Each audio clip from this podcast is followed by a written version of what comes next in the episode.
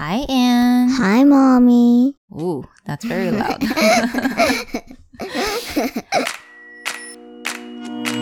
Hi, I'm Anne. I'm Mommy.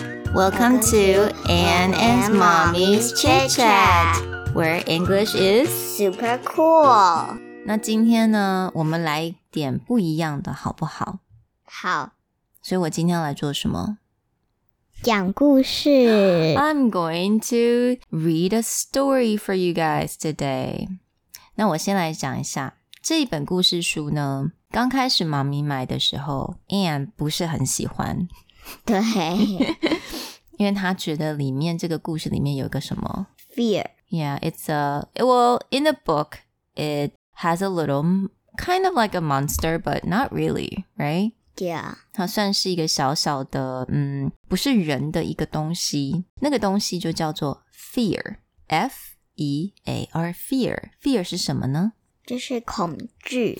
恐惧的意思。那我觉得这本书非常的好，所以呢，虽然我是两三年前买的书，我现在还是把它拿出来。我希望呢，念给大家听，帮助大家能够了解一下那个 fear 是什么呢？Are you ready, Anne? Yes，Okay. So the book it's called Me and My Fear. I have always had a secret, a tiny friend called Fear. 所以这个小女孩呢，她就说她有一个小小的一个朋友，而且是她的秘密的朋友，别人看不到的朋友哦。这个朋友的名字就叫做 Fear. Fear has always looked after me and kept me safe. So Fear 他常常会保护我，looked after me and kept me safe。比如说，他就不让我跳下去一个很高的楼啊，或者是不让我去做一些很危险的事情。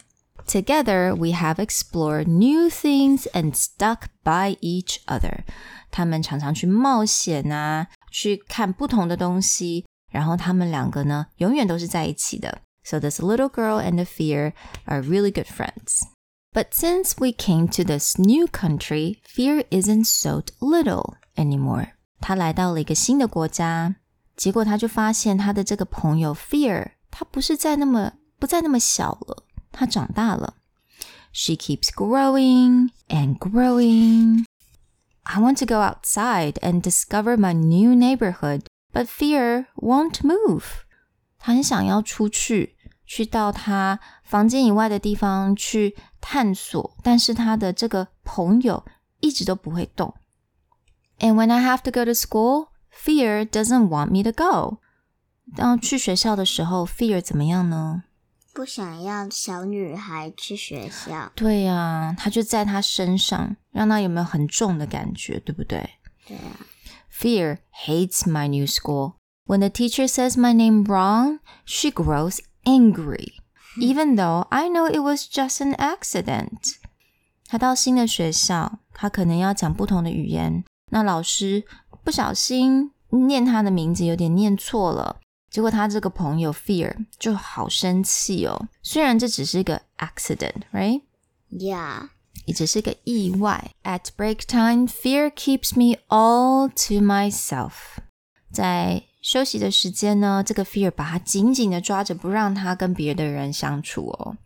I don't understand anyone, and they don't understand me. OK，我不了解任何的人，他们也不了解我。When school is over, fear can't wait to go home. 哼，下课的时候，他的 fear 急着要回什么？家回家。And at dinner, Fear eats all the food she can. 结果小女孩她有没有食她有没有食物吃？没有没有嘞，Fear 都把它吃光光了耶。At night, in my new room, Fear dreams so loudly that I cannot sleep. So 她连 Fear 讲话好大声，或者她打呼声很大声，她都没有办法睡觉哎。喷口水。 I feel more and more lonely every day. Fear says it's because no one likes me. 他觉得每天越来越寂寞，但是他的朋友 Fear 跟他说是因为怎么样？No one likes me，没有人喜欢我。Well, I don't like it here. 我也不喜欢这边。But what's this? A boy in my class wants to show me something. 诶，还有新朋友了哦。 有一个小男生要秀给他一个东西。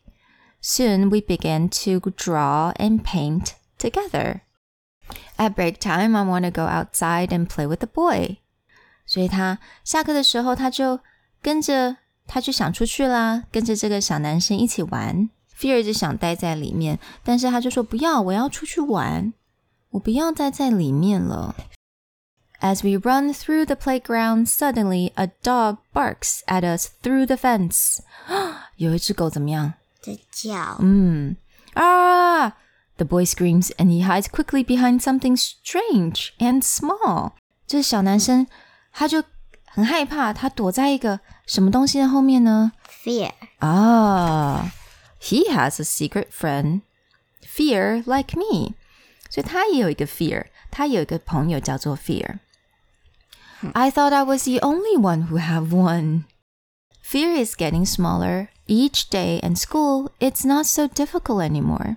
所以他们这个小男生跟小女生的 fear 越来越小，越来越小，学业也越来越啊、呃，在学校越来越好玩。It's still not easy to understand everything, but I've started to notice that everyone else has a fear too. 所以所有的人都有一个小小的朋友叫做 fear. And sometimes we all play together. 嗯，所以所有的人，连 doggy 都有他自己的 fear，对不对？所以啦，大家都可以一起玩，连跟着你的 fear，你也可以一起玩。妈咪也有 fear 吧 That's right. Everyone has fear. All right. 所以这本书你觉得告诉我们什么呢？ Everyone has fear. 嗯，So is fear a scary thing? No, everybody have fear. Yeah, everyone has it. And sometimes the fear can protect you. 它可以照顾你，保护你。But if the fear is too big, you cannot really have fun, right? Yeah. So have a little fear. That's very normal. little fear. 所以我希望大家都蛮喜欢这个故事。那我也祝大家呢，我们就是可以跟着我们小小的一个恐惧，我们的 fear 来相处。一定每一个人都会有一个小小的 secret friend called fear, but it's completely normal. We just have to make sure we have fun every day. Bye everyone. Bye bye.